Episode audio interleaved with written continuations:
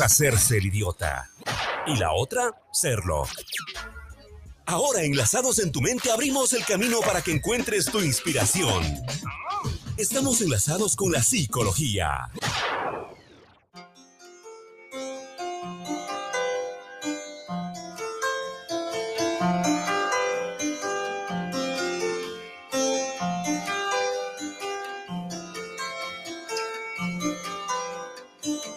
A minute, baby. Stay with me a while. Said you give me life, but you never told me about the fire.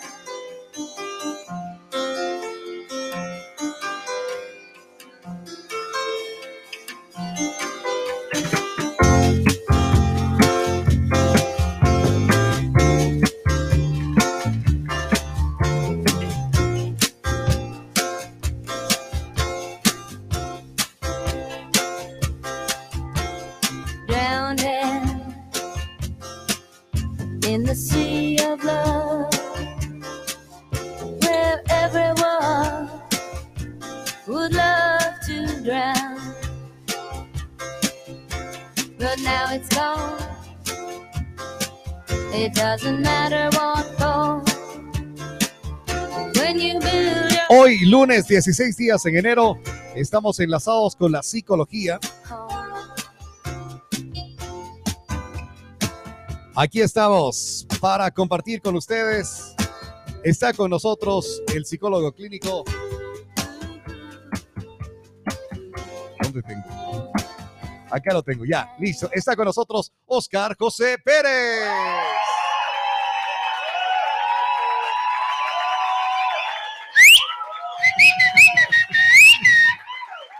Hola Oscar, ¿qué tal? ¿Cómo estamos? Buen día. Buen día, buen día. Siempre es un momento oportuno de reconocer las cosas bonitas de la vida y tener una salud mental es una de ellas. Entonces, qué mejor estos espacios y bueno, a darle con fe. Tener salud mental. Exactamente. Oye, eh, antes de entrar en el tema,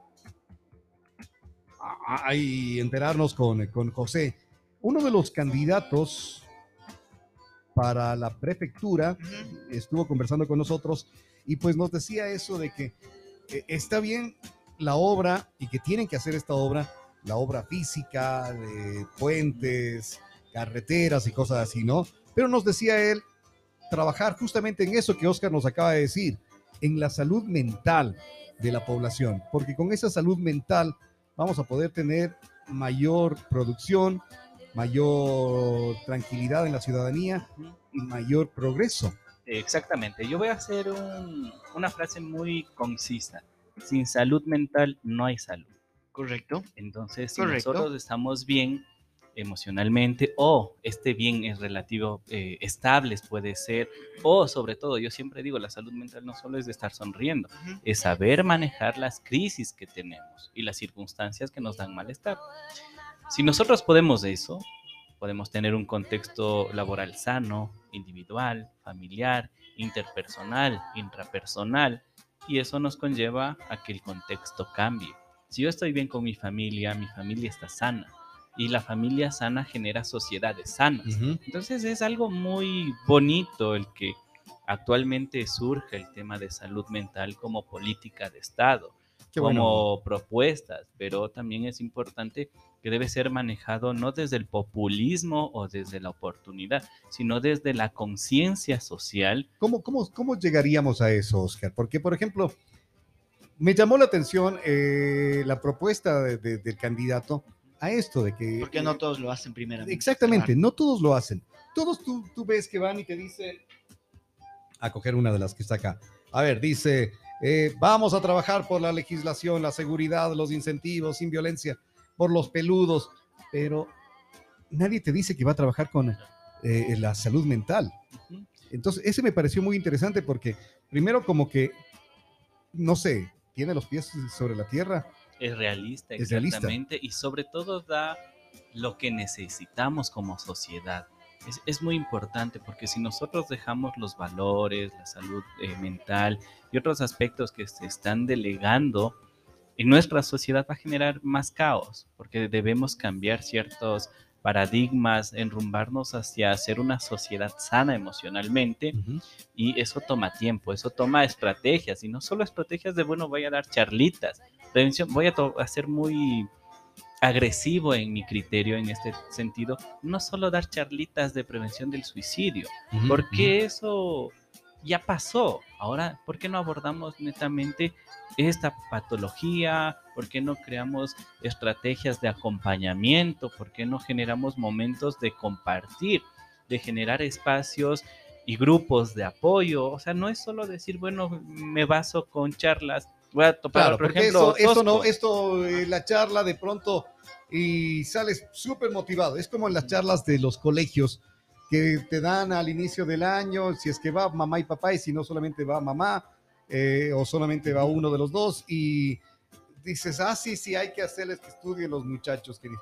Verás, Juan Bravago, dijeron que tienes que estudiar Y hay y que se ser acabó. consistentes. Por ejemplo, y no va más. el tema. Yo sé que esto es politizado a veces o, o es muy manipulado por ciertas personas, el tema del suicidio.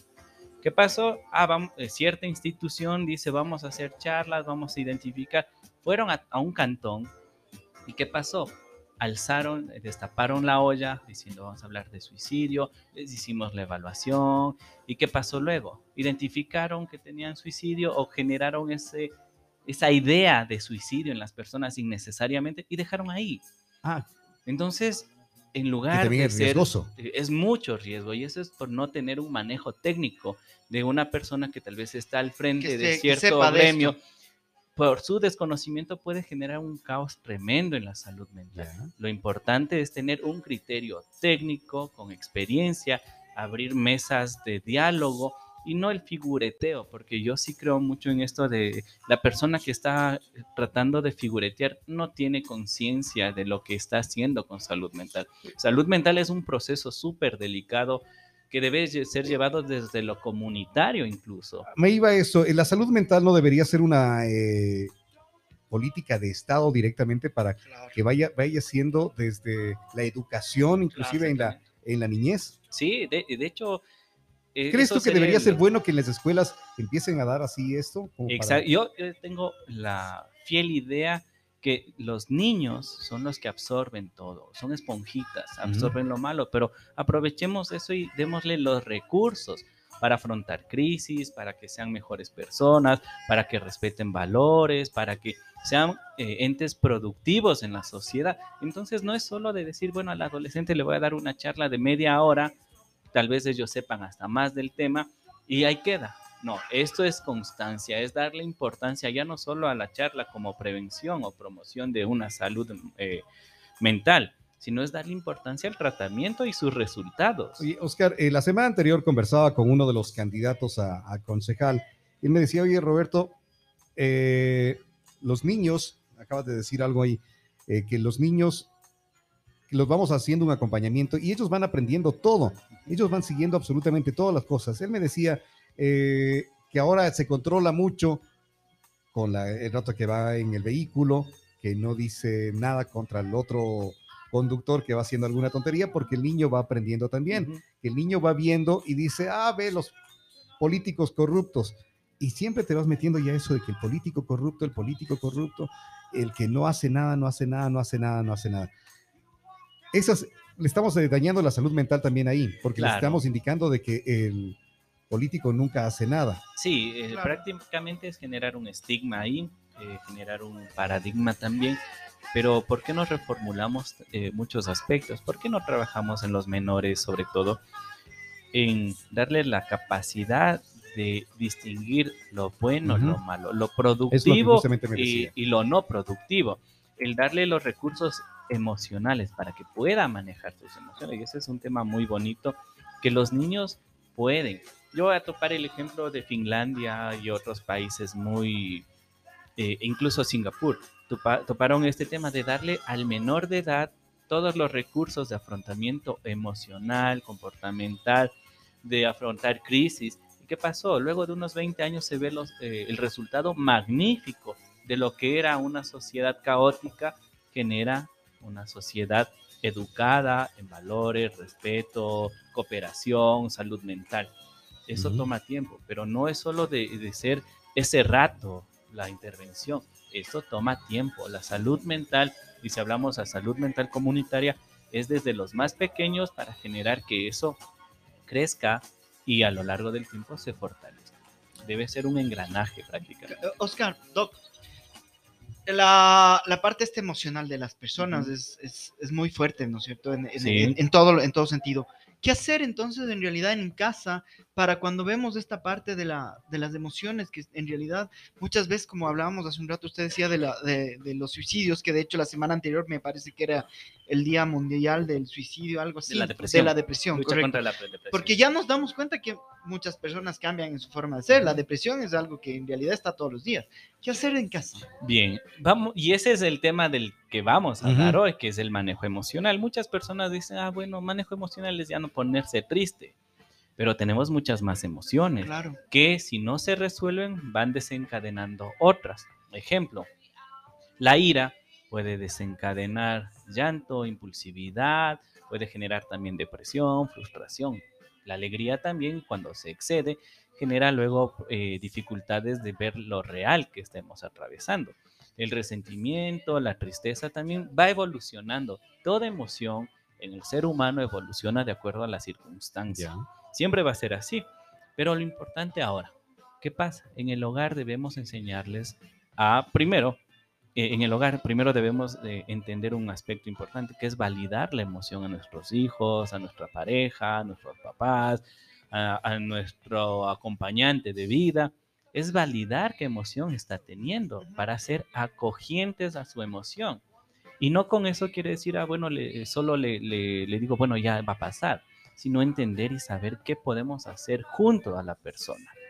Eso también enseña a regular emociones. Eso enseña también con el ejemplo a decir, bueno, sé, estoy triste, pero tengo otra persona que me acompaña y sé que puedo resolverlo. Nosotros, en los a- elementos de resiliencia y mecanismos de afrontamiento, no es que el sujeto así porque sí lo aprendió, es porque aprendió con el ejemplo. Yo siempre digo, a ver, un, un menor, tengamos la imagen, el niño se cae, llora, ¿cierto? Y el papito va y, ay, mijito, venga, le marco, piso malo, le pego al piso y, y no le hago responsable de sus actos al menor. Claro, debo supervisar que no se haya hecho mucho daño, pero debo enseñarle también que él debe pararse solo y, y ver que, que fue una Sí. caída y que él puede pararse. ¿Por en qué? eso es, coincide, co- coincide con lo que hemos conversado con Pepe Jaramillo, porque eh, Oscar nos acaba de decir, es cierto, viene el niño, se golpea contra la mesa, mesa tonta, Ujú. cuando fue el niño el que a que él no tiene echa la culpa a otro. Correcto. Exacto. Y eso, si un niño, que ese es su problema de vida, eso en la adolescencia va a ser sus notas, su novia, eh, su trabajo en la vida adulta, enseñados a culpar a otra persona. ¿Y qué estoy haciendo yo para mejorar eso? Y eso te va a llevar toda la vida a estar echándole la culpa a otra persona. Exacto, y eso es el- lo que nos da la pauta de no ser responsables no solo de nuestro comportamiento, sino de nuestras emociones también. Por eso, cuando nosotros en la crianza, por eso hay estilos de crianza en los niños, debemos enseñarles a enfrentar las crisis, Ujú. no a culpar a otro. Y ahí es donde empieza el manejo real de las emociones, en decir, ok, me dolió, me puso triste, pero ¿qué hago con eso? ¿A dónde voy?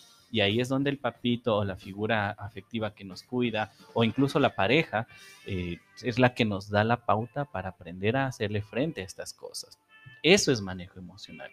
Y sobre todo, insisto en esto de validar las emociones de las otras personas. Ah, ya te va a pasar, ya estás triste, ya te pasa. No, no es que así. hay, que hay un montón de veces que pasa eso, ¿no? Exacto, ¿no? A ver, escucharle, a ver, hijo, pareja, lo que sea, cuéntame, ¿qué pasó?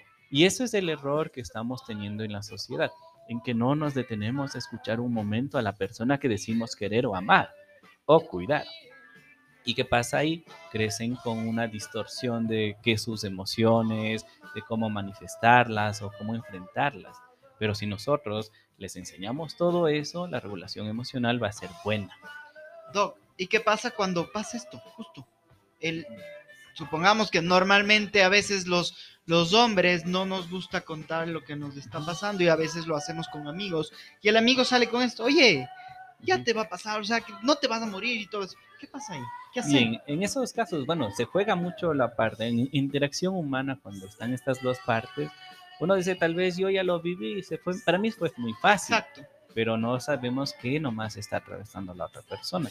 Si ya vamos con conflictos que tal vez eh, con un consejo, un acompañamiento no son resueltos, no son generados un acompañamiento en busca del bienestar o la resolución, por eso es el proceso terapéutico, para que en ese espacio nosotros podamos comprender y manejar la emoción, comprendiendo su origen.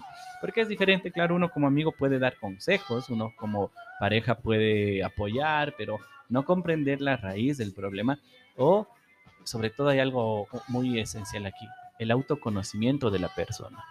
Que tal vez con el amigo no tengamos la suficiente confianza y sobre todo, el amigo no es el profesional de la terapia, de un proceso psicoterapéutico. Puede ser un alivio, pero no una resolución. Entonces, eso es importante entender igual. Oscar, ¿cómo, eh, ¿cómo manejamos las emociones?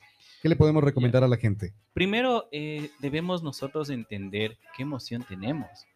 Porque muchas veces nos enojamos y lloramos, pero debemos saber qué emoción estamos teniendo y por qué.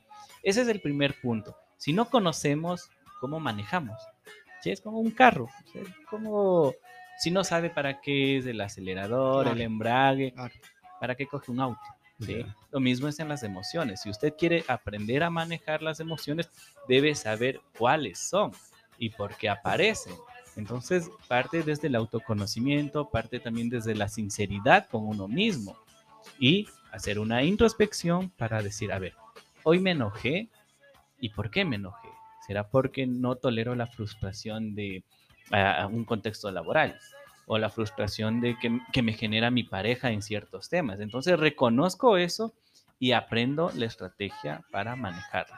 O sea, eh, estaríamos y como, háblate mejor, conversa contigo mismo y, y analiza las cosas que vas haciendo. Exactamente, sí. Por ejemplo, eh, la- las personas impulsivas, les enseñamos primero a tener un tiempito, un intervalo de descanso, un intervalo de raciocinio, un intervalo de introspección, que no, puede, no, no, no se alarga más de unos 10 segundos, ¿vale? técnicas de, re- de respiración incluso, algo comportamental. Entonces en ese tiempo le damos la oportunidad de entender qué pasó.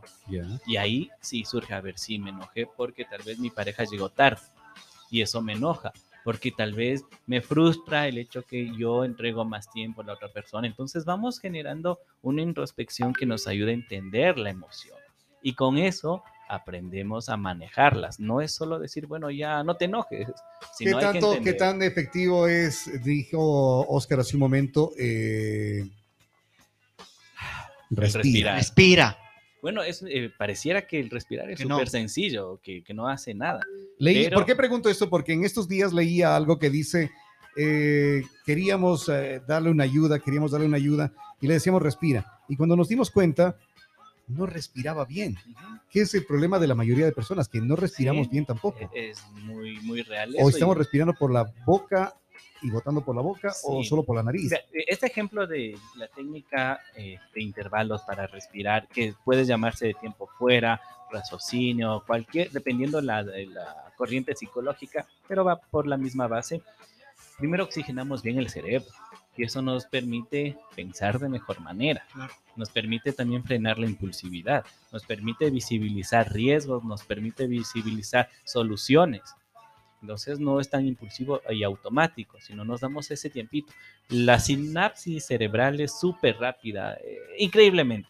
Pero si nosotros le damos un segundo, que relativamente a los impulsos eléctricos es una eternidad, se generan muchos cambios. Entonces, primero respiramos y la persona tiene esa capacidad incluso de tranquilizarse y no actuar impulsivamente. La respiración es muy buena y nos ayuda a visibilizar de mejor manera las circunstancias. Parece muy básico, pero incluso hasta en ¿Cómo eso le nos enseñaríamos olvidamos. a la gente a respirar bien, por ejemplo? Bueno, existe la respiración diafragmática, las técnicas de relajación muscular eh, con base de respiratoria de Jacob modificada por Gould, por ejemplo. Y es un ejercicio muy simple. Al no, no, no aprender a respirar bien o nos olvidamos, también nos sentamos mal, entonces nos sentamos y tratamos de tener la espalda recta, las Ujú. rodillas también rectas y una posición cómoda. las manos sobre las rodillas y empezamos a respirar. Pero la respiración debe ser por la nariz, porque a veces respiramos por la boca también. Tipo cuando uno está meditando, como, o como cuando hace yoga, algo Eh, así. Tiene base Ya. eh, fisiológica. La respiración es netamente fisiológica, pero infunde en lo emocional también. Entonces respiramos profundamente, llenamos nuestros pulmones y sostenemos 5 segundos, un poquito más, y exhalamos por la boca de manera lenta, visibilizando espacios seguros, visibilizando momentos de tranquilidad, de serenidad, y esto lo hacemos de 5 a 10 veces. Entonces logramos una respiración de 5 a 10 Ah. veces repitiendo, no es ni un minuto. Entonces ese minuto nos puede ayudar a regular muchas emociones en momentos que ya no podemos. ¿Sí? Entonces estas técnicas son muy simples, ocupamos para eh, tranquilizarnos. Si después de estos 10 segundos no, No siguiendo funciona. funciona. Es porque de ahí. claro, eh, eh, prácticamente también es importante entender que a veces no es tan oportuno decir, bueno, voy a respirar y Ah. tranquilizarme ahorita, porque el enojo es mucho mayor. Y es preferible decir y ser consciente de las emociones, decir, ahorita no me encuentro bien. En la tarde conversamos. ¿Ok? Porque ese es el autoconocimiento también, en decir, no, porque puede ser explosivo, puede lo que sea. Y eso también es el manejo emocional, en decir y ser sincero con la otra persona, en decirle, mira, ahorita no me encuentro bien. Voy a esperar un, un ratito, te llamo en media hora o me voy a caminar por el parque y ya regreso. Entonces son estrategias que el manejo emocional y el conocimiento Justo hay, justo hay una, un refrán que dice, no prometas estando feliz, no respondas de estando enojando, no decidas de estando dolido, no actúes si no estás convencido. Yo creí que ibas a decir, no prometas estar en campaña o no prometas lo que no Es vas a eso ya sabemos. Ah, ya, yo, ya creo que más culpa tiene el que cree. El que le cree. Ya, a esas alturas el que cree. No, pero bueno, entonces eh, esa frase es muy consciente porque nos da el momento de entender nuestras emociones y la capacidad nuestra para resolverla. Y también ser consciente de cómo podemos eh, exteriorizar el enojo. Muchas veces las personas hablan a través de la emoción y eso es lo que en la frase tratamos de evitar. Uno, tal vez en lo pasional, en lo intenso del afecto puede prometer cosas, pero en la conciencia, en el momento normal, sin tanta euforia, tal vez no fue tan real. Y es lo que también debemos manejar nuestras emociones. O cuando estamos enojados, surgen cosas. Entonces, lo importante es hablar, resolver, pero no reaccionar a través de una emoción, sino consciente. Entonces, las emociones sí nos motivan a muchas cosas, pero no reaccionar a través de la emoción. Las, justo lo que acaba de decir usted, las emociones a veces nos hace tomar decisiones erradas. Exacto. Sí, e- es, y a veces también oportunas, pero eh, todo esto parte desde ser consciente, tener conciencia de qué es la emoción, a qué hace origen lo que estamos sintiendo.